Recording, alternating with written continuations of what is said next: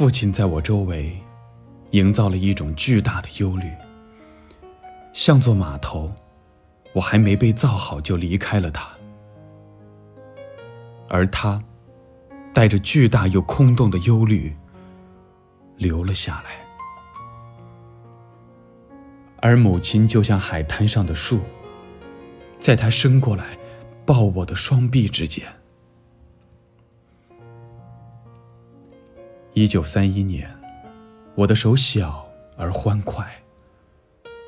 一九四一年，我的手学会了使用步枪。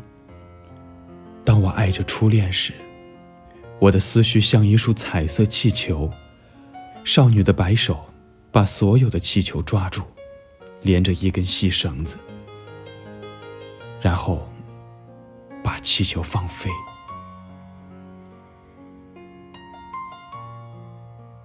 一九五一年，我生命的动作，像奴隶们划船的动作。父亲的脸像离去列车尾部的灯。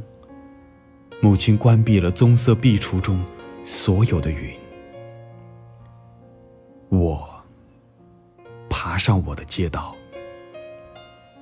二十世纪是我血管中的血，是穿过诸多出口。想去参加诸多战争的血，他从里面击打我的头，以愤怒的波浪向我的心脏移动。但此时，在一九五二年的春天，我看见更多的鸟回来了，比去年冬天离开的还多。我也回来。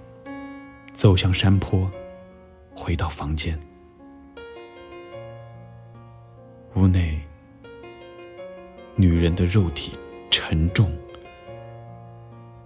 而且充满时间。